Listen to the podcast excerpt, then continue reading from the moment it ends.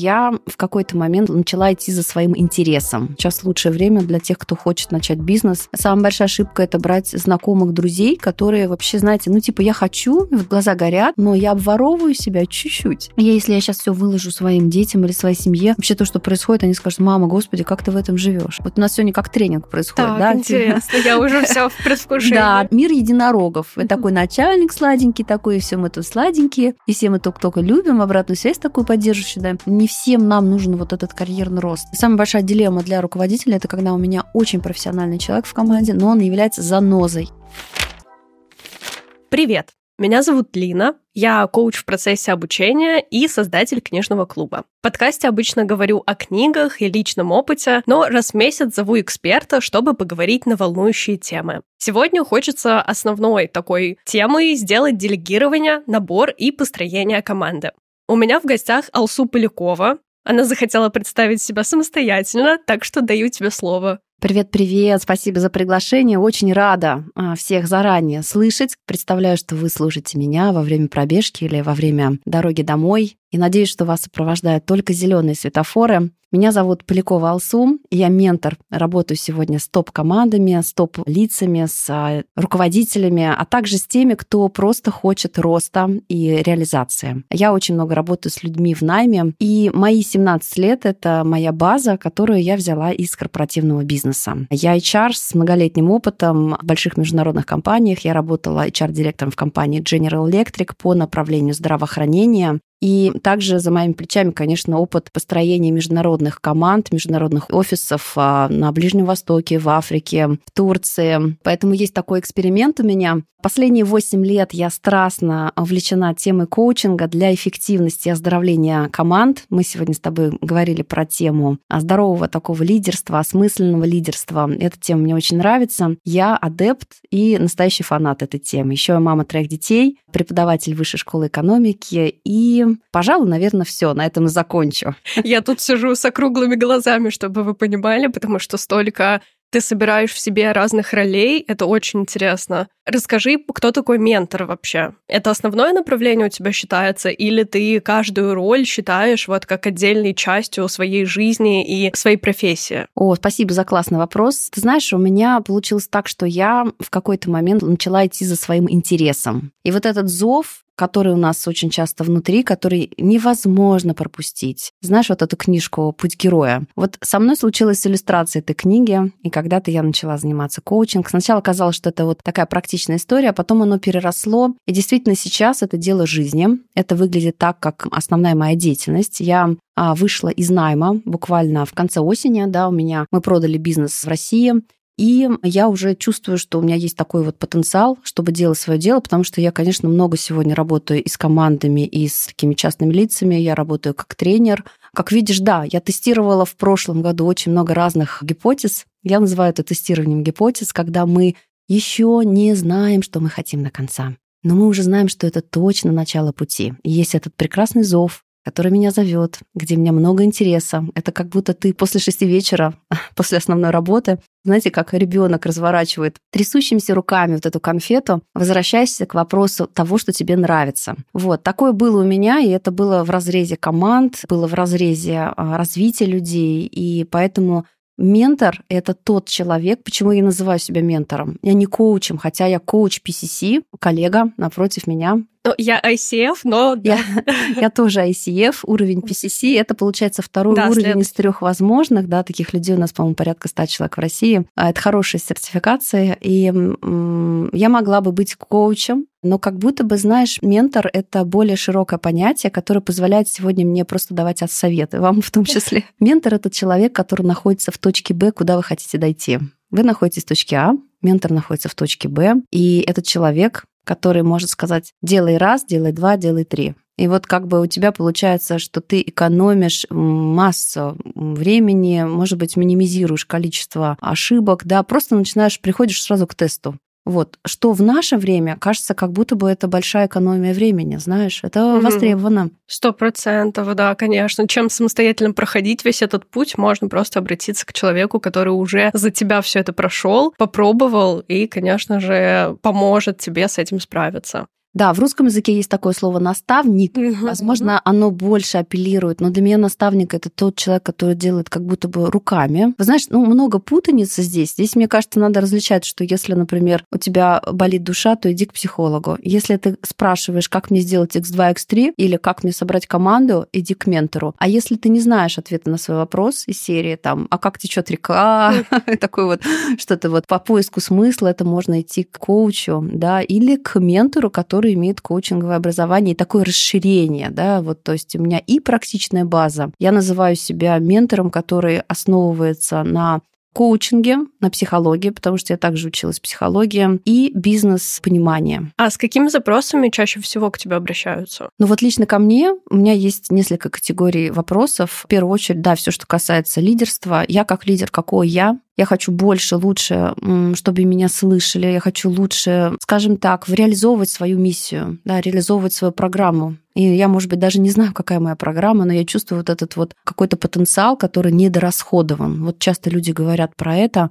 как будто бы, знаешь, они вот набирают воздух в легкие, а хочется вот взять такой вдох, я живу этой полной жизнью, да, вот про это, какая моя программа и как я могу ее реализовывать, какие у меня должны быть инструменты, как у лидера, как я работаю с влиянием, с темой влияния. Второе, наверное, о том, как чисто технически мне сегодня а, расположить свою команду. Ну, иногда чисто вот какая должна быть оргструктура, каких людей мне надо, как мне научиться набирать людей, как мне научиться ими управлять, как мне ставить задачи, как мне контролировать, как мне не душить управлением, а все-таки в конце концов дать им какую-то свободу, реализацию, но при этом иметь четкие результаты. Про это спрашивают. Ну и, конечно, последняя такая большая категория про путь героя для людей, которые находятся в найме. У меня очень много людей, безусловно, супер талантливых, которые также ищут э, карьерной реализации, или, например, хотят сегодня параллельно своей корпоративной карьере строить еще и карьеру вне найма. То есть сейчас просто бум какой-то на консультирование, на менторство. То есть у меня получилось, и получилось у многих моих коллег, и люди хотят повторить эту траекторию по разным причинам безопасность, ощущение вот этого нереализованного потенциала, который, как знаете, распирает изнутри нас, и ты уже не можешь не делать. Ну и просто возможность себя реализовывать еще в очередном треке, потому что есть такой тренд, называется он сейчас портфельная карьера. То есть принято, ну как принято, то есть ты можешь один навык распаковать в разных отраслях. Вот я, например, у меня есть навык управления талантами. Да, mm-hmm. и этот навык я получила в корпорации. Я еще была руководителем большой группы а, на большой регион, на 5000 человек. Я там строила стратегию, как управлять людьми, кого продвигать, а, вообще кто такой талант, кто такой человек, который в дальнейшем принесет большие деньги компании. Да? И получается, что я это переупаковала и читаю сейчас курс по управлению талантами на английском языке в высшей школе экономики. Я управляю талантами, индивидуальными талантами, да, те, которые ко мне обращаются вот уже в личном найме. И, соответственно, Соответственно, я помогаю то же самое делать людям, предпринимателям, да, рассматривать их команду как группу талантов. По большому счету навык один, но посмотри, как мы красиво можем его реализовывать, как будто у нас появляется целый шведский стол. Я могу и это, я могу и это, и это, и это. И все это я. Угу. То есть посмотреть на себя под разными углами вообще с разных профессий. А зачастую к тебе приходят люди со своим бизнесом или вот все таки те, которые в найме хотят что-то изменить? Ну вот сейчас это 50 на 50. Mm-hmm. Есть еще эксперты, очень много экспертов, которые работают в инфобизнесе или, например, пытаются там выйти туда там и хотят это сделать экологично, там хотят сделать это как, как мы говорим, я хочу иметь твердый бизнес, я хочу иметь твердый продукт, я хочу не продавать воздух. Помогите мне побороть самозванца, побороть какие-то, знаешь, вот базовые вещи, которые сложно там о себе заявляться, да, сложно себе говорить, сложно назначить цену. Такие тоже люди есть. У меня есть миссия на самом деле. А, миссия такая, она про то, чтобы создать больше рабочих мест в России. Вау. Я очень хочу сегодня влиять. Я когда про это говорю, ну, пережив а, в прошлом году, мы все пережили большой кризис, и я видела, как а, рухнули, ну, мы все видели, да, как рухнули многие индустрии, и мне очень не хочется повторить. Я наоборот считаю, что сейчас лучшее время для тех, кто хочет начать бизнес, и для тех, кто а, строит карьеру в том числе. Много освободилось ниш, много освободилось вакансий, поэтому бери и делай. Если и... хотели какой-то пинок, вот он. Да, и кому нужна инструкция по применению, вот она. Так-так, узнаем сейчас подробности.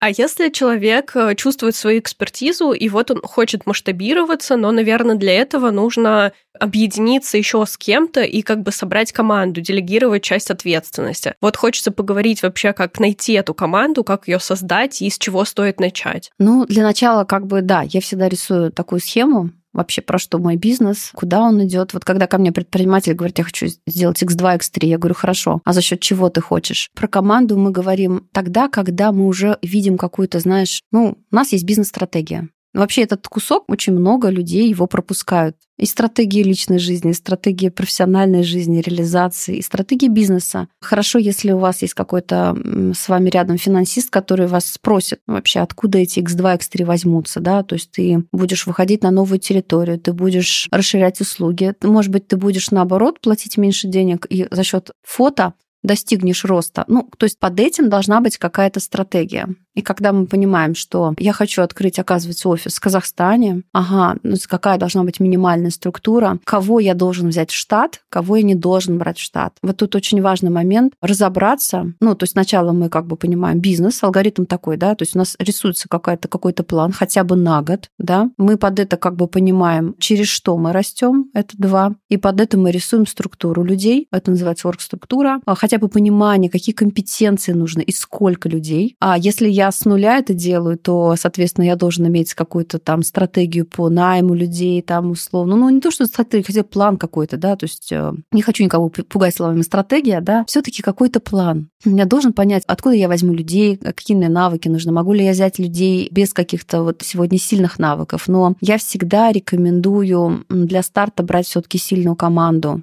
То есть людей, которые однозначно умеют это делать. Самая большая ошибка — это брать знакомых друзей, которые вообще, знаете, ну типа я хочу, вот глаза горят, но я не умею. Вот многие мои клиенты, например, на роли чара продвигают ассистентов или каких-то хороших людей, которые проявляют заботу о людях. Но ведь HR — это не про только заботу про людей. Да, конечно, безусловно, человеческое лицо и вообще как бы микроклимат очень зависит от HR. Но нам нужно помнить, что этот человек должен уметь, первое, как бы немножко быть между бизнесом, понимать бизнес-задачи и помогать структурировать команду, климат таким образом, чтобы бизнес рос. Иногда пардон, придется прощаться с людьми. И вот когда ты хороший парень или хорошая девушка, прощаться с людьми очень больно. Ты начинаешь думать о том, что как же я вообще, как что они обо мне подумают, да, и вообще как бы, ну, короче, разные чувства испытывать. Ну, увольнять и вообще это, конечно, отдельная история. Да, отдельный подкаст.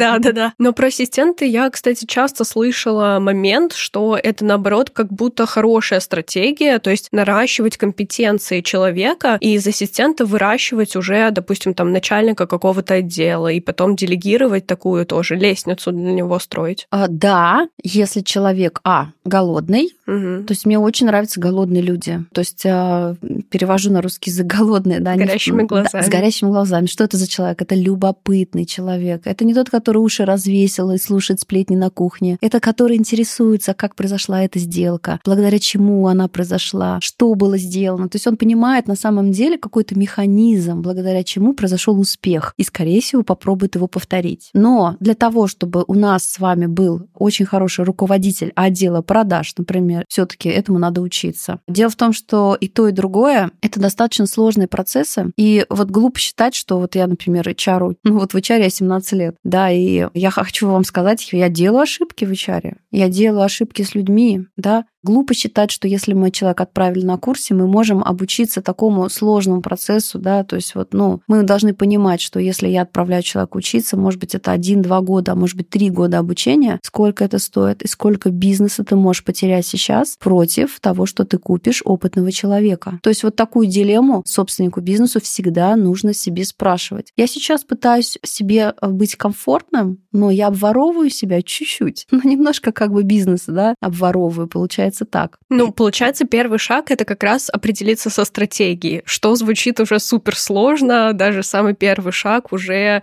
нужно прям усилия вложить в это. Приходите к ментору. Ты знаешь, я сейчас просто расскажу про то, что я сейчас делаю, про свой э, такую классную программу. У нас есть mastermind с моей коллегой, которая является очень известной CMO, Chief Marketing Officer, да, то есть у нее опыт предпринимательства. Мы просто создали с ней mastermind для предпринимателей. Такую платформу, которая, с одной стороны, такой микс, такой вариант вариант, где мы даем а, очень классную выжимку того, что я училась много лет, и практику. То есть это практика, отработка, и мы сразу строим процессы. И вот, получается, ребята, пройдя там буквально 10 встреч с нами, у них появляется классный процесс рекрутмента, классный процесс стратегирования. Мы делаем как раз стратегию на следующий год, тут же подрисовываем орг-структуры. Я скажу, конечно, одному это невозможно. Если вы никогда не пекли шарлотку самостоятельно, вы ее испечете из бананов. И что у вас получится? К тебе приходят туда уже предприниматели или люди, у которых только идея бизнеса где-то родилась в голове, и они не знают, с чего начать? Ну вот на данный конкретный мастер-майнд пришли ребята, у которых действительно есть бизнес uh-huh. и большие команды, но с разными структурами, где-то у кого-то и до 30 человек, и также не выстроен процесс работы с людьми. У кого-то это 15 человек, разные команды, но это предприниматели. А также у меня сейчас идет марафон, но, к сожалению, все, кто послушают, да, будет уже поздновато для ну, бесплатный. Но это не значит, значит, что это не ценно, да, то есть, а для того, чтобы понять, какая моя экспертиза и как я в найме могу начать думать как консультант, как я могу монетизировать свою экспертизу. О, здорово, это прям такой как раз первый шаг, с чего стоит начать. Да, да, то есть у нас есть несколько людей, я думаю, что вас слушают разные люди, но вот для тех, кто сегодня имеет сильные команды, это точно нужно сейчас работать над структурой и над процессами,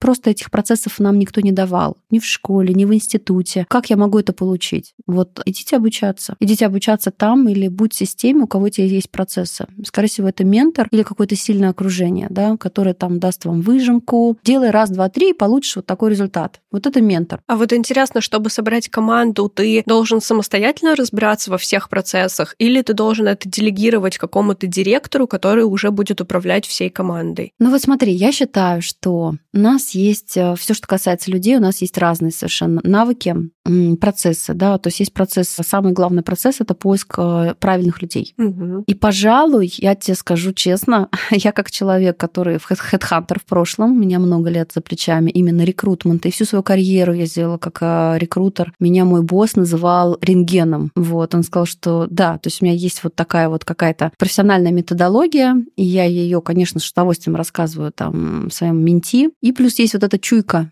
именно процесс рекрутмента считаю, что каждый должен владеть сам. Потому что это настолько универсальный классный навык. Он помогает мне сейчас, представляешь, нанимать нянь. Я с удовольствием нанимаю там других людей. Я с удовольствием... Я хороший интервьюер, кстати, между прочим, побочка, да? Угу. Потому что умение задавать классные вопросы — это супер навык. Умение выяснить, какая мотивация у человека — это супер навык. Если можно что-то, а, скажем, вынести, аутсорсить, переложить на другого человека, это какие-то процессы, может быть, по зарплате, может быть, по там, адаптации людей, там, может быть, по проверке мотивации людей, там, ну, в целом микроклиматом. Но руководитель должен хорошо понимать своих людей. И если ты супер классный руководитель, у тебя классный процесс, ты при этом понимаешь вообще суть человека, его мотивацию, его боль, ты всегда будешь создавать крутые команды. Как говорится, потенциал твоей компании равняется потенциал твоей команды. Да, это правда такие значимые слова как раз. А как собрать эту команду? Ну, то есть какие вопросы стоит задавать? Вот если у человека не настолько зоркий глаз, как у тебя, и опыт за плечами совсем нет, то как понять, что этот человек действительно тебе подходит? У нас есть две вещи, которые мы, ну, две основные вещи, которые мы проверяем, условно на навыки и мотивацию, да? Угу. Навыки у нас делятся на твердые и на мягкие навыки. Вот твердые навыки это про что у нас? Это, например, какое-то там владение автокадом, там владение там, ну условно сейчас самое простое скажу, там Excel, да? Эти навыки мы обычно проверяем через тестовые задания. То есть мы можем создать такие тестовые задания. Конечно, нужно самому понимать вообще про скоп, про задачи этого человека, немножко подразобраться, немножко поговорить с теми, кто выполняет задачи, немножко понять, как выглядит хорошее выполнение этой роли для себя. И так рождается KPI да, потому как я буду оценивать другого человека именно по хорошему выполнению задач. Далее мы даем тестовое задание, у нас вороночка сразу редеет, потому что кто-то не выполнил, кому-то стало неинтересно, кто-то отъехал, не приехал, не сдал вовремя, кто-то наделал ошибок в базовых вещах, и ты понимаешь, что это просто ты не готов пока. Или готов, тогда это тоже выбор. А вторая часть вопросов, это касающаяся мягких навыков или вообще мотива... Э, ну, мягкие навыки, это такие навыки, как коммуникация, там, стрессоустойчивость. Вот буквально вчера мы обсуждали, что такое стрессоустойчивость да, и эмпатия. Оказывается, у восьми участников моего, моего мастер-майнда были разные определения. Но мы сошлись на том, что а, эмпатия — это когда на тебя орет клиент, но ты как будто бы имеешь такую вот толерантность выдержать это, потом положить трубку, расплакаться и как бы, ну, имеешь право, но ты как бы выдерживаешь и не говоришь обратно, не возвращаешь зло, потому что это может быть совершенно не, не про тебя, это может быть вообще про какой-то другой контекст, или это может быть какие-то переживания. Вот способность, на самом деле, чуть-чуть абстрагироваться от клиента и при этом чувствовать его боль, это вот такое редкое сочетание, которое все хотят сейчас. Вот как его можно проверить? Задать классный вопрос. Расскажите мне о том опыте. Вот мы всегда обращаемся в прошлое. Маленький тренинг для тех, кто сейчас слушает, и маленький тренинг для тех, кто хочет проходить хорошо интервью, всегда собирать кейсы. Дело в том, что прошлое — это предиктор будущего да, то есть мы не спрашиваем вопрос, а расскажи, если бы. Человек начинает придумывать, он начинает вспоминать фильмы, вырезки из книг, может быть, его подготовил карьерный консультант. Обратитесь к прошлому, вы там найдете подтверждение того, как он вел в аналогичных стрессовых ситуациях, скорее всего, вы можете сделать гипотезу, да, о том, как он себя вел, и будет вести вместе с вами. Вот. Ну и, собственно, про мотивацию мы спрашиваем, от чего ты торчишь,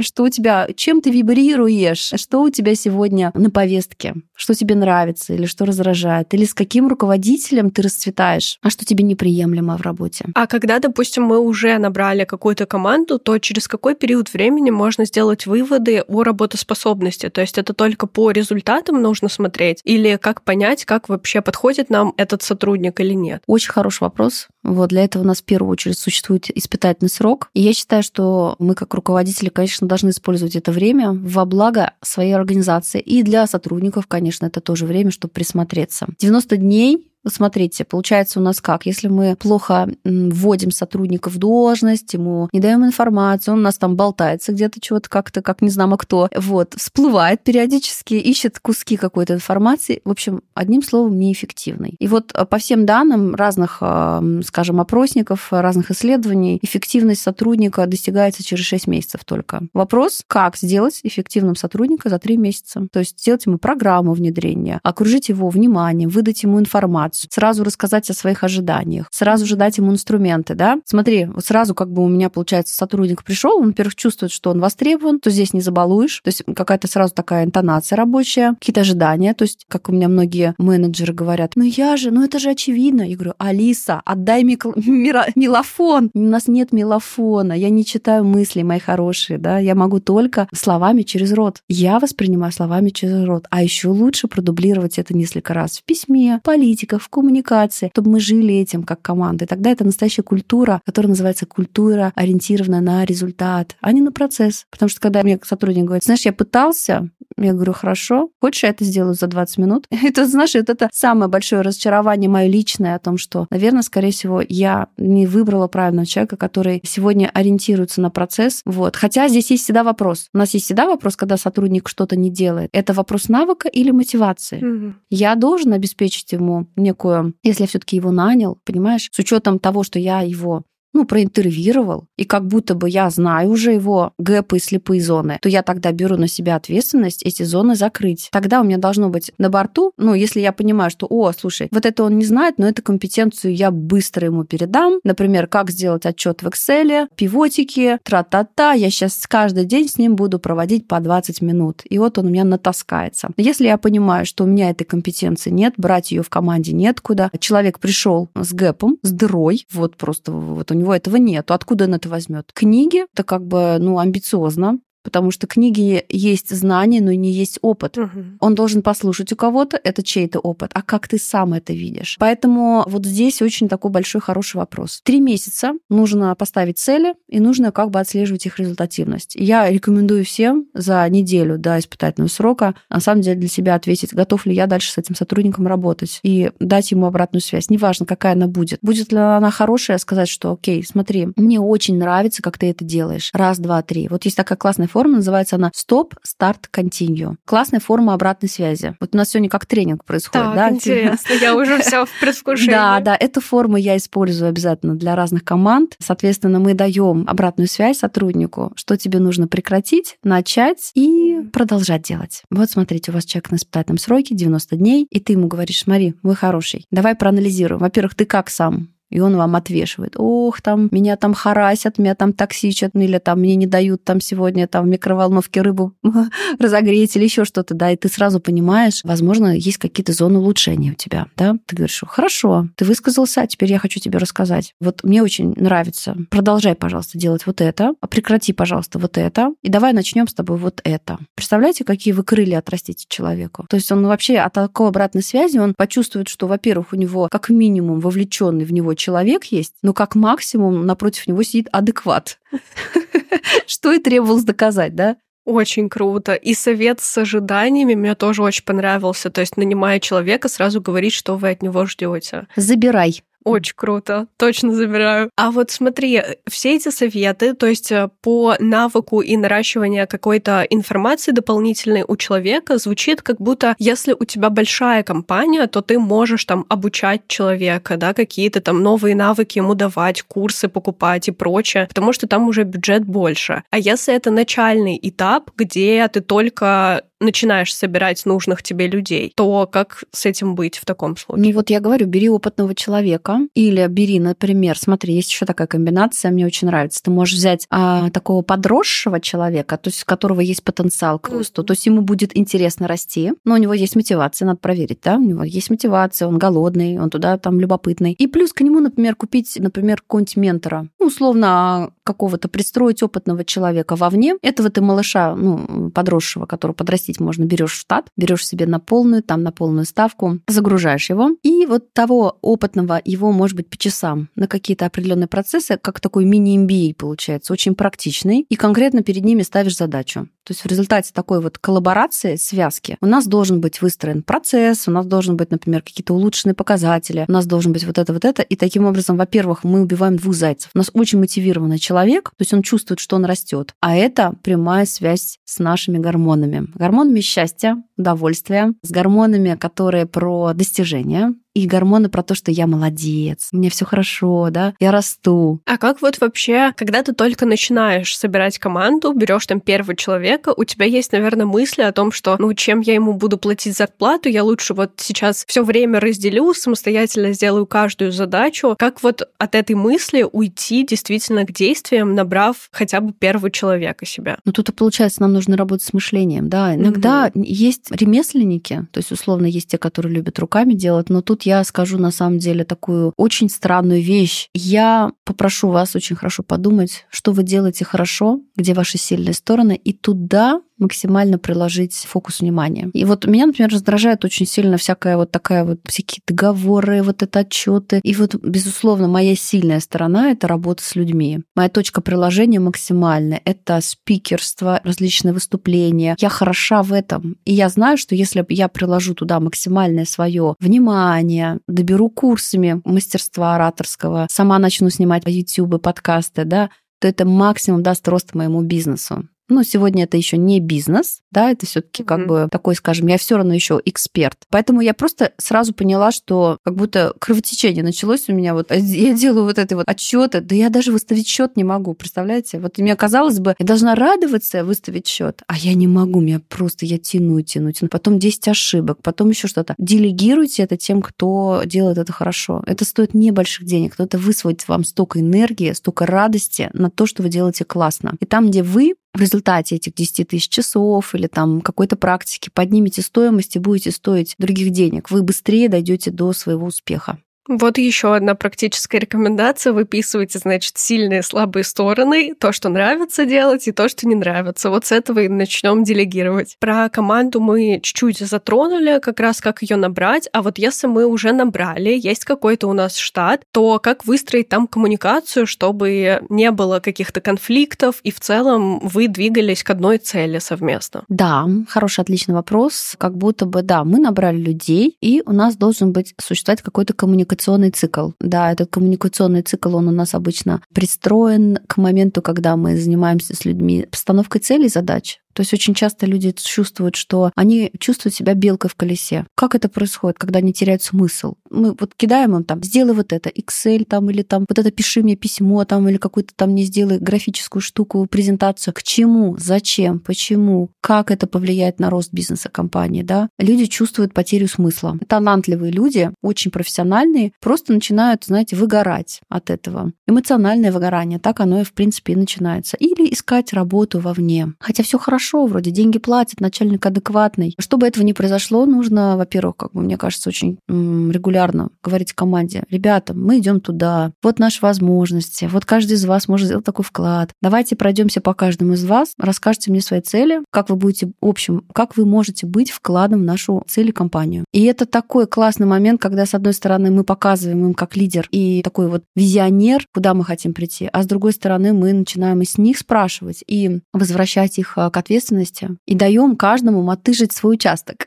как святой Франциск. А как часто нужно делать вот это, сравнивать цели, кто куда идет, замечать смыслы вообще? Ну, вообще, как минимум один раз в год, угу. как максимум то, насколько часто сейчас меняются наши обстоятельства. Вот, например, я бы так сказала, что сегодня мы переживаем как работающие профессионалы, как, э, скажем, бизнесмены, предприниматели, мы, конечно, бесконечно переживаем кучу кризисов. И вот когда я пережила кризис, у меня есть естественная реакция, на самом деле, убежать, замолчать, не трогайте меня, у меня пока нет ответов. А в этот момент нужно, наоборот, выйти к людям и сказать, ребят, я так же, как и вы вчера, услышала эти новости, я в глубоком отчаянии, я переживаю за то, что происходит, это мои чувства. То есть мы позволяем себе быть уязвимым, но при этом мы говорим людям, ну вы знаете, я вот сейчас возьму паузу, я вот хочу просто это пережить, дайте мне пару дней, я к вам вернусь и расскажу, как мы будем действовать. Вот очень часто менеджеры, руководители, лидеры, собственники, они не делают этого. Они считают, что если они скажут, что им тоже страшно, они будут не лидерами или какими-то слабаками. Ну, как я уже говорила, что настоящее лидерство — это про то, что быть слабым в том числе, быть уязвимым. И когда люди видят твое человеческое лицо, когда они видят, что ты, в общем, ну, не машина по социально желаемым эмоциям, да, ты проходишь это, и тебе нужно время, чтобы пережить. Мы даем им возможность соприкоснуться с очень зрелым лидерством. Они учатся на этом, и они к тебе также могут прийти и сказать, я сейчас переживаю личный кризис, я сейчас переживаю драму в семье, я сейчас очень сложный был разговор у меня с коллегой, я прошу тебя, дай мне время или поговори со мной, и у нас возникают очень такие классные, теплые отношения. Это не значит, что я должна, простите меня, потирать все сопли в команде. Я ни в коем случае не про это, и ни в коем случае никого не спасать, но я про то, что если мы хотим действительно делать теплую атмосферу и действительно делать ту атмосферу и ту компанию, в которую хочется приходить, очень часто это про то, что я могу выражать там чувства, и я могу быть там уязвимым, и я могу быть там настоящим, но при этом я слышу обратную связь, и при этом мой руководитель, он говорит, что значит быть эмпатичным, что значит быть стрессоустойчивым. Он объясняет это, понимаете? Потому что мы не можем, у нас у всех разные понятия. И того, как выполнить работу хорошо, для меня будет означать одно, для моего мужа другое, для тебя третье. А для слушателя вообще это еще 55 разных ответов. Поэтому объяснить какие-то чувства, понятия, а разрешить им проявляться, рассказать, как должна выглядеть наша культура и быть самому демонстрантом этой культуры, да, как есть такое понятие lead by example. Мы не можем требовать от людей проявления чего-то, если сами не являемся демонстрацией вот этого самого чувства, поведения, да. То есть быть вообще со своей командой честным, и когда все идет плохо, действительно говорить об этом в открытую. Просто как будто кажется иногда, если это какой-то тяжелый момент для всех, то если ты честно признаешься, что вот сейчас все плохо, будто бы ты снимешь вот эту безопасность других людей, и они засомневаются вообще в тебе и в твоей работе. Слушай, здесь такой баланс. На самом деле для многих а, сейчас работа — это некая точка опоры, и мы, конечно, как работодатели очень часто для них представляемся какими-то такими столпами, куда можно прийти, знаешь, вот как бы дома может быть очень тревожно, может быть там новости тревожно, может быть дома обсуждают эти новости, да, и там невозможно, невозможно находиться, такое тоже бывает. Тогда я и прихожу на работу, как будто бы я восстанавливаюсь, да, оздоравливаюсь. Я бы сказала быть разумным. Фильтровать, конечно, нужно. Мы буфер. Я, если я сейчас все выложу своим детям или своей семье, вообще то, что происходит, они скажут, мама, господи, как ты в этом живешь? Потому что уровень моих переживаний, касающихся а, моего возраста, моей реализации, того, как я выгляжу, что я говорю, какой продукт я произвожу, может быть, я инфо-цыган, если я тоже спрашиваю про это часто. Да, то есть если я сейчас буду это выкладывать своим клиентам, они, конечно, скажут, господи, ну мы к ней точно не пойдем. У нее, посмотрите, она сама неустойчивая. Но если я скажу о том, что, ребята, я переживаю о том, что сейчас происходит. Я хочу делать качественный продукт. Я хочу, чтобы был э, твердый результат. Я хочу отвечать за это. Меня волнует глубоко то, что я вижу, ну вот это последние дни, там, скажем, я про это говорю. А меня волнует то, что там происходит в экономическом плане, что происходит в мире. Я это глубоко переживаю, у меня много друзей. Но шоу мозгаон, как говорится, да, я должна тоже быть оплотом для своих клиентов, потому что для них я устойчивая, я имею право переживать вместе с ними, я показываю им эмпатию, это настоящее переживание, и они точно знают, что они могут встретить меня, и это не будет, скажем, угрузением или там ты плачешь, это неправильно, ты же лидер, ты плачешь, и ты имеешь право здесь это со мной проявить. Какие ценные слова и вообще вот эта идея рассказывать, делиться какими-то сомнениями, это действительно очень важно. Просто вываливать не все, опять же таки. Это правда звучит как какая-то идеальная команда, где каждый может прийти и высказаться о том, что ему там не хватает, где сомнения, опять же, про зоны роста. Да, но тут хотелось бы еще добавить одну вещь. Вот они вам высказали. Угу. Да, может быть, у вас даже есть такой механизм, где вы собираете ту же самую обратную связь. По идее, хорошо бы это сделать, да? А это существует в разных компаниях, такая практика. Если я осознанный руководитель, то я спрашиваю, как я могу быть лучшим руководителем для себя? Или как я могу сегодня? То же самое. Стоп, старт, континью, да? Начать, продолжать или перестать делать. И команда может это там инкогнито, там, я не знаю, там как-то организовать этот процесс, но команда тебе дает обратную связь. И ты после этого говоришь, ребят, я вас услышал, у нас там сегодня очень плохое качество, там вот это, вот этого, мы это будем менять, я беру это на карандаш. То есть это не про то, что я, знаешь, как будто бы я это услышал, и вот все, и все, пошло дальше. Ну а зачем говорить, если ты не собираешься ничего с этим делать? Я собираюсь с этим делать. Я собираюсь, это обратная связь. Я хочу, чтобы вы тоже слышали обратную связь и принимали что-то в своем поведении, меняли. И также я сейчас вам продемонстрирую, что со следующего месяца я буду делать по-другому вот это действие. Да, звучит супер чудесно просто. Думаешь, э, единорожно?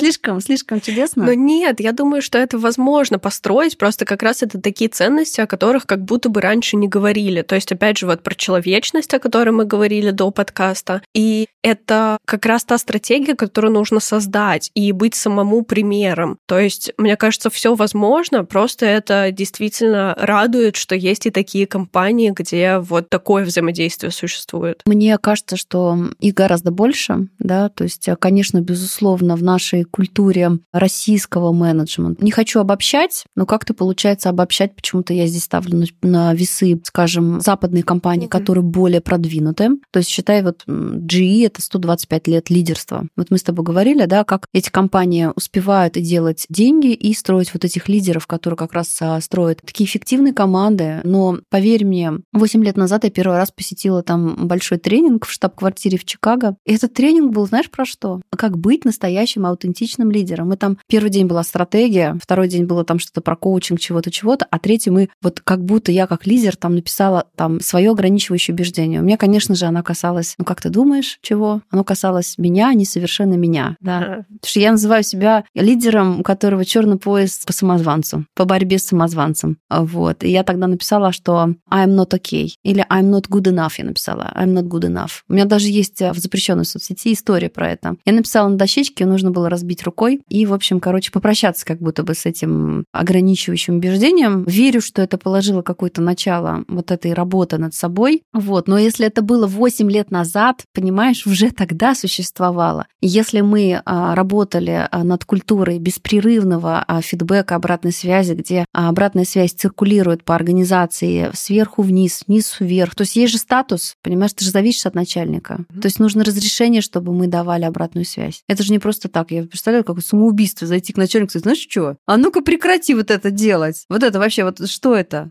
мы сейчас с тобой тут это навертим. Нет, конечно, мы ждем, потому что от этих людей, они по иерархической системе, мы зависим, они выплачивают нам зарплату. Поэтому во многих западных компаниях HR не подчиняется генеральному директору, а подчиняется штаб-квартиру, чтобы вот создать ту самую систему сдержек и противовес. Как здорово. А вот этот тренинг аутентичного руководителя, то есть это значит, что каждый руководитель должен отличаться от других, то есть у него есть что-то свое, свои ценности, там, свои цели. Да, конечно, конечно. Когда мы вот настоящие лидеры, когда мы на самом деле, ну, а, слышим вот этот хор, скажем, общества, да, хор общества. Вообще сейчас хор, вот, скажем, там, люди в белых пальто, да, вот это вот люди, которые нам что-то что-то говорят. Это может быть голоса, на самом деле, критика из детства, это может быть какие-то страхи наши, да, то есть упакованные под вот этот вот голос, хор общий. Или это может быть, ну, не знаю, какие-то значимые ваши коллеги, начальники, какие-то значимые люди. И вот мы слышим этот голос и говорим себе, окей, я хочу соответствовать, я хочу быть в диктатуре лайков, да, то есть я хочу соответствовать их ожиданиям, значит, я все, что не соответствует их ожиданиям, плохое. Ну, такая у нас возникает дихотомия. То есть я должен соответствовать, я буду хорошим лидером по пункту. Я видела очень много руководителей. Знаешь, они как выучили вот азбуку вот этого лидерства. Я пришел, я сегодня созвал команду. Деревянным голосом я рассказал про вот эти вот пять слайдов, эти цифры стратегии. Но в нем нету какой-то причастности, что ли. Ты сидишь, смотришь, думаешь, господи, где он, где я вообще, я при чем здесь нахожусь? Я вообще какой-то гастролером оказалась вот на этом собрании. И это собрание не кончается, не кончается, и длится, и длится. И ты думаешь, реально, боже, со мной что-то не так. Это вот как будто мы вместо лидерства, ну, это менеджмент, это менеджер. Он не ведет с собой людей, он просто выполняет инструкции. Тогда, конечно, если в хоть раз в жизни у нас был настоящий лидер, который умеет вот транслировать цели, который настоящий, аутентичный, у которого родилось его лидерство из его внутренних вот этих вот, ну, можно сказать, каких-то страстей, особенностей, сильных сторон, да, вы никогда не попутаете псевдолидера э, вот с таким человеком. Никогда. Все равно есть сахар, а есть сахарозаменитель. Вот, это все равно какой-то другой вкус. А как ты думаешь, а, лидером вообще рождаются или становятся, как и с предпринимателем? Тоже аналогичный вопрос. Можно им стать или сразу у тебя должно быть что-то внутри, что ты к этому предрасположен? Я думаю, что я вот слабо себе представляю младенца, который лидер сразу же. Они, кстати, все ведут себя как лидеры, вокруг себя очень много людей организуют. Скорее, мне кажется, лидер в итоге, он какая-то есть среда в детстве, какие-то примеры, ролевые модели. И вот эта вся комбинация, то есть ты видишь каких-то людей. Есть же исследования о том, что сейчас вот поддержу всех работающих мам, и как себя, и как, э, собственно, моих коллег, о том, что дети, у которых работающие мамы, они лучше реализуются в жизни. Почему? Да потому что им уже не видят перед собой вот эту ролевую модель. Эта ролевая модель, она, может быть, мучается с виной. Ну, конечно, мы все мучаемся виной, тем более в наше общество, когда так популярна тема идеальной мамы, вот это все вот эти картинки, знаете, белая кухня, в нее проникают лучи солнца, они сидят, едят эту кашу идеально на безлактозном молоке. Тфу, господи, смахнула себя вот это прилипшее с рукава.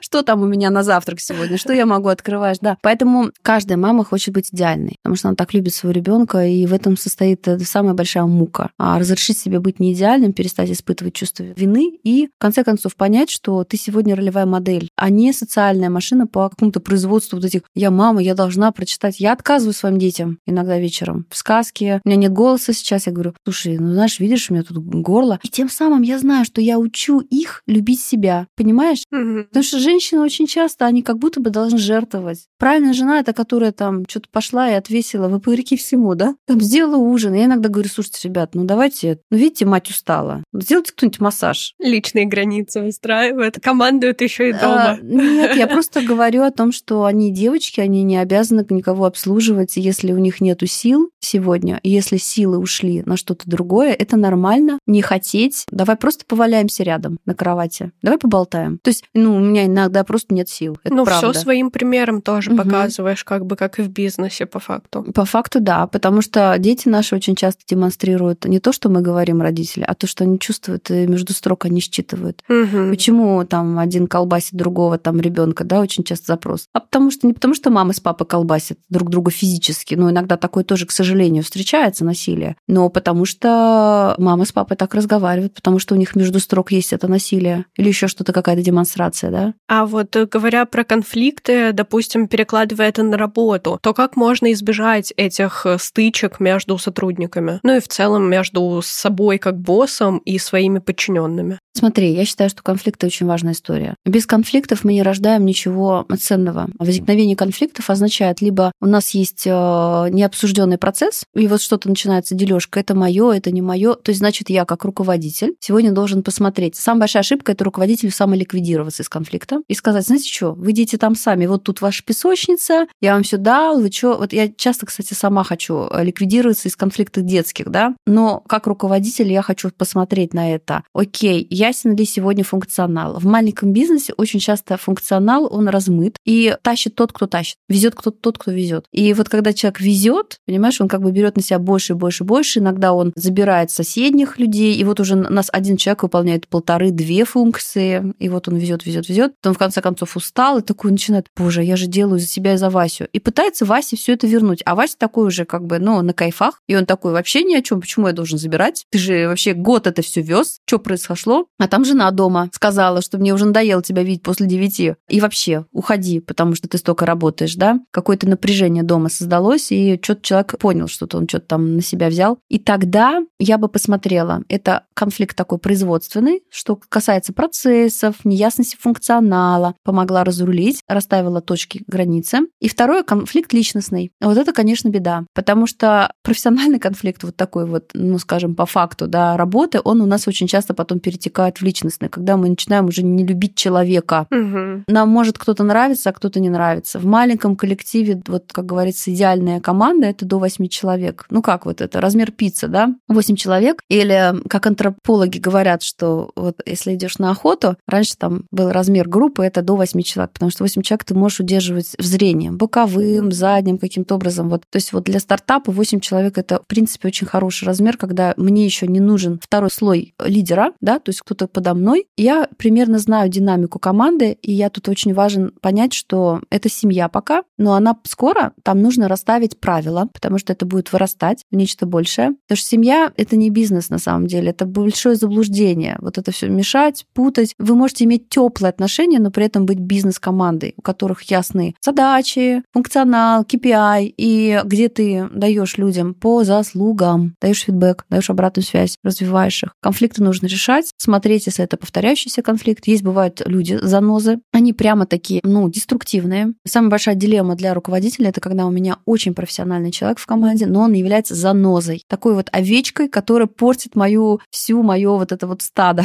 И что же делать в такой момент? Несколько у нас есть вариантов. Первое учить, лечить, мочить, да, вот это все. Мы даем сначала человеку обратную связь. Но ты говоришь, вот это деструктивно. Почему я так считаю? То есть, когда я за тобой наблюдаю, я чувствую вот это. То есть, прям по форме. Очень часто у нас руководители говорят, я дал ему обратную связь. Я говорю, как? Расскажи мне формулировку. А там, знаешь, ты плохой, там ты ды ды То есть, мы прям перешли сразу на личность. Да. А не на то, как это поведение повлияло на человека. Вот это нужно научиться делать. Потому что как только мы переходим на личность, человек расстраивается, обижается, и дальше вы теряете профессионального, хоть и чуть-чуть, может быть, агрессивного, хоть и чуть-чуть какого-то занозистого человека, но он профессионал, и он тащил на себе вот эти 120% результата. Даешь обратную связь, даешь время, чтобы исправиться, спрашиваешь, как я могу тебе помочь в этом, а следишь, наблюдаешь, подчеркиваешь то, когда у него получается хорошо. То есть мы всегда подчеркиваем то, когда у нас хорошо получается, то, когда плохо. Если человек не прикладывает, он как будто не услышал. Второе предупреждение. Дальше ищем человека. К сожалению, такой человек когда-то разобьет ваш бизнес. Но просто делает так, что в коллективе будет невозможно находиться. Вот люди придут в комнату, они, знаете, они вздыхают. Угу. Они вздыхают от того, что им тяжело. И они не хотят находиться в этом. Вот. Хотите ли вы такую команду иметь из одного человека? Поэтому должны быть расставлены границы. Вы должны дать обратную связь, проследить, помочь человеку обучиться на этом опыте, если он обучаемый. Если он не обучаемый и упрямый осел, такое тоже случается, потому что твердые эксперты считают, что почему-то все должны их любить лишь потому, что он прекрасный исполнитель. Тогда у нас есть два показателя, которые мы оцениваем в работе. Это сколько ты достиг и как ты достиг результата. Да? То есть это основа управления эффективностью. Тоже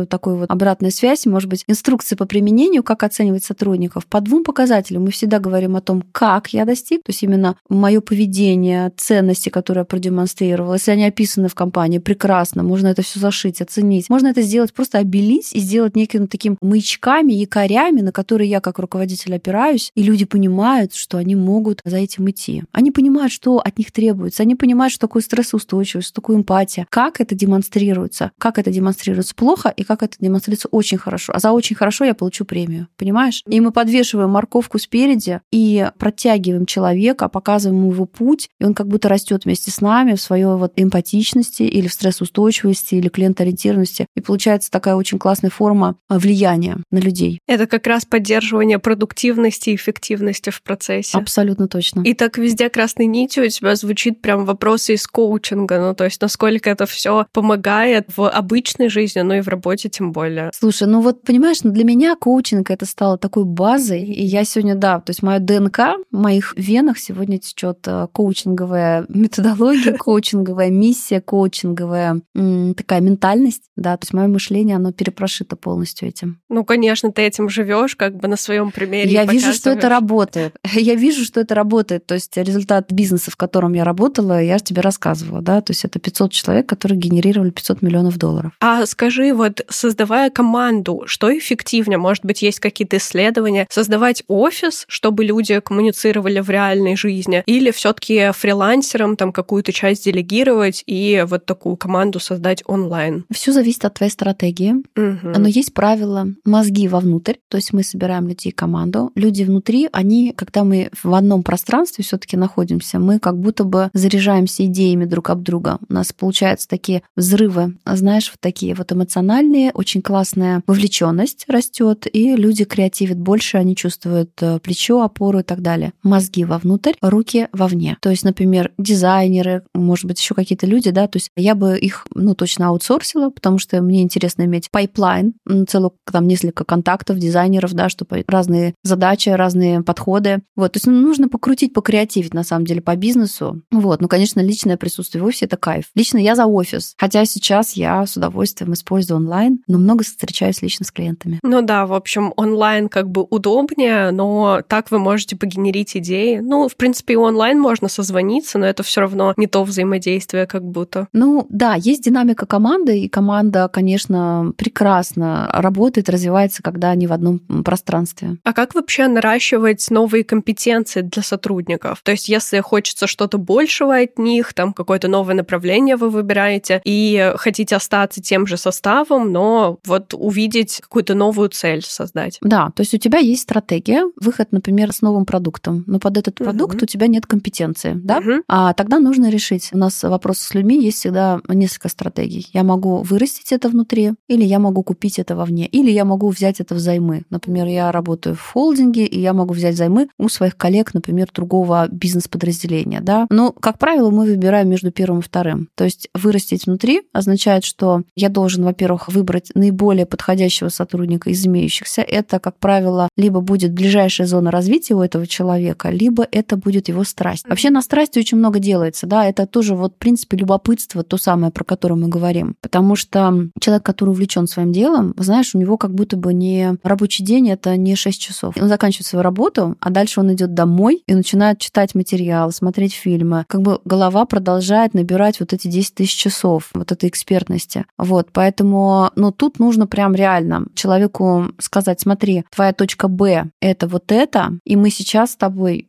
как будто бы должны наверстать прям такой, знаешь, прям делать прям план развития, так, почитать вот это, здесь пойти какое-то формальное обучение, здесь технически начать делать новое. Это большая проблема. То есть люди хотят делать новое, но вот этот вот, вот этот щелчок, вот этот опа, и я со вчерашнего дня начинаю делать новое и хорошо, поэтому здесь нужен наставник часто или старший, кто уже это имеет, да, то есть вот я могу его купить, экспертизу, опять-таки, да, либо я могу попросить. Вот если я все-таки покупаю человека вовне готового, ну, дальше у меня тоже есть критерии, и, соответственно, дальше мы идем по поиску, по воронке. Тут понятно, мы это угу. разобрали уже. А как вообще выстроить эту классную команду, чтобы те сотрудники, которых ты там дорастил, или они уже эффективными изначально были, чтобы они от тебя не ушли? То есть поддержать вот этот коллектив, долгосрочное сотрудничество. Мне кажется, что, с одной стороны, нужно понимать, что у нас каждые 2-3 года сотрудник хочет что-то, каких-то перемен, то есть ему тоже становится скучно. С другой стороны, мы как компания вот постоянно меняемся, да, и если я буду постоянно помогать людям визуализировать это будущее и проходить вместе с ними вот эти личностные кризисы, и при этом слышать их, и при этом создавать им такой хороший, правильном смысле стресс, ну как вот, понимаешь, без стресса это тоже вот, ну, я же не про ванильные тут говорю такие вот совсем, знаете, мир единорогов. Такой начальник сладенький такой, и все мы тут сладенькие, и все мы только-только любим, обратную связь такую поддерживающую даем. Нет, хороший стресс — это когда мне чуть-чуть тяжело, это такая профессиональная растяжка. И я в этот момент чувствую, что я вот как вот шапогат, вот каждый день потихонечку я себя вот так вот растягиваю. И я чувствую, что я расту. Кто-то другой мне помогает тоже осознать, что я расту. И мне кажется, что вот это самый большой магнит, иметь таких людей, иметь такого руководителя, который и вот вдаль смотрит, и вот руками здесь тебе помогает что-то увидеть, да, и поддерживает, и вот как-то тебя профессионально растягивает. А вот эта фраза про то, что каждому в течение там трех лет нужен рост, можно ли его обеспечить в команде? То есть дать вообще новое направление человеку, чем он будет заниматься, или просто стоит с ним обсудить какие-то там грани, зоны, действия? Не все хотят расти именно в функционале. Mm. Ну, то есть есть те, которые, вот скажем так, э, бухгалтер, прекрасный бухгалтер, вот она там 10 лет бухгалтер, и ей вот нафиг не надо. Но у Надежды Ванны есть страсть, это цветы. А почему бы мне ей не предоставить возможность быть феей офиса?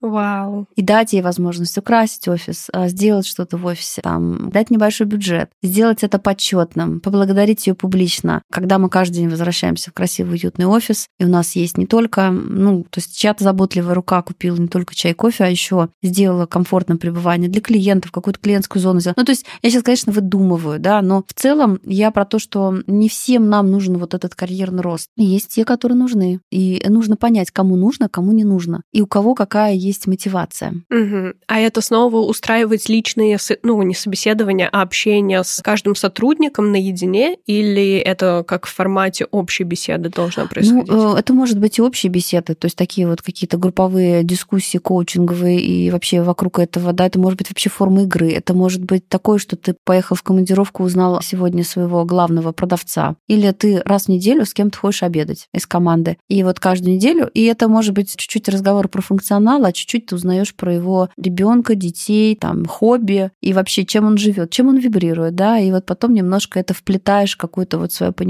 как этого человека можно лучше сегодня использовать, интегрировать, развивать, и что он сам хочет. То есть важно еще и поддерживать контакт вне работы, вот так ходить на какие-то обеды? Ну, я не знаю, на самом деле важно это вот выбор каждого, да, то есть у меня вот лично, я понимаю, что обед вообще как бы сама трапеза совместная, да, она носит очень такой важный для нас символичный смысл, да, мы плохо обедаем с врагами или и прекрасно выстраиваем отношения. То есть, знаешь, я узнавала самые главные вещи во время таких обедов у сотрудников и про сотрудников, и они мне рассказывают, потому что возникает какая-то теплота, возникает то, что я могла потерять сотрудника, и он мне какую-то фразу сказал, и я, например, окей, поняла, что сейчас какой-то очень тонкий момент, что, например, на него не надо сейчас наседать. Ну, как бы снизилась эффективность, человек, например, там, я хочу детей, у меня там сегодня какой-то сложный процесс идет вот с деторождаемостью. Я говорю, окей, ну я понимаю, что, значит, человек ходит по больницам, что-то там происходит. Ну, как женщина, я, конечно, ее поддерживаю, но я вижу, что эффективность упала. То есть, если бы я не знала этого момента, я бы, наверное, там сейчас насела на нее и сказала, слушай, ты обычно там вот тут это делаешь, что происходит, да? То есть, я бы сказала, понимая какой-то вот контекст человека, я могу быть, я могу м- лучше управлять командой. Угу. Как ты это делаешь, это тебе вот уже надо выбирать. Потому что м- не хочется говорить, что вот сейчас надо всем срочно ходить на обеды, всем срочно ходить вместе на йогу, всем срочно вот там пить, орать, гулять, но точно всем нужно делать вот это видение, всем точно нужно иметь регулярные один на один встречи с сотрудниками, это может быть формальные или менее формальные. Потому что на таких встречах мы обычно, что мы делаем? Как руководитель, он обычно смотрит, как у нас дела по проекту. Человек тебе рассказывает. Ну, период, у тебя есть там прям трекинг. Прям смотришь, ага, на прошлой неделе мы с тобой встречались, ты говорил, что там продажи были 100. А сейчас как продажи? 110. И ты понимаешь, окей, как это согласно плану, тут мы что-то тут. Говоришь, окей, где тебе помощь нужна, там, где сложности, там, вы проговорили это все, потом вы перешли на какие-то личные вопросы, и у человека возникает ощущение, что им интересуется, понимаешь, он не один тут борется, если что. Если что, может еще впрячься старший товарищ. Это очень важно. Вот это точно нужно делать каждому. То есть общие встречи по видению и вот такие вот один на один. А дальше уже что-то там такое про команду, когда мы там себе даем обратную связь, там, ну, можно в разных формах, игровых, неформальных, там, подумать. То есть выстраивать такие доверительные отношения, быть честным и узнавать, что происходит у своих сотрудников. Это вообще классно. Столько ценного сегодня узнали. Супер, супер. Я рада. Да, ну мы, наверное, можем подводить итоги. Есть ли у тебя еще какие-то рекомендации? Может, вопрос даже, который я у тебя не спросила, а хотелось бы ответить там самостоятельно? Слушай, мне кажется, мы сегодня столько много коснулись, и были у нас всякие там отходы к теме материнства, и вообще как бы я считаю, что, конечно, безусловно, этот опыт, а, когда мы являемся хорошим руководителем, он помогает мне тоже быть хорошей мамой. И, конечно, я иногда, знаешь, заигрываюсь, прихожу домой и начинаю с коучинга личностно-маркетинговыми вопросами разговаривать со своим супругом. Конечно, бывает и такое. А, но я хочу поблагодарить тебя. Это было прекрасный, глубокий, интереснейший диалог. Вот, и мне было очень ценно и интересно твои вопросы. Я надеюсь, что, ребята, пришлите нам какие-то знаки внимания, чтобы мы поняли, что вы тоже что-то выслушали, что-то приняли, и что-то вам запало в душу. А лучше напишите мне, что вы забираете. Я вас тоже очень поддержу. Да, взаимно. Спасибо тебе большое за такую ценную беседу. Мне уже прям хочется переслушать эпизод, потому что я для себя очень много выделила пунктов, и я хочу себе создать команду, такую, о которой мы как раз сегодня и говорили, быть таким чутким руководителем. И, конечно, все соцсети можно найти в описании к эпизоду. Переходите, подписывайтесь, оставляйте обратную связь. И спасибо за прослушивание. Подписывайтесь на подкаст, ставьте оценки на той платформе, где вы его слушаете. И, конечно же, услышимся на следующей неделе. Пока-пока. Пока-пока.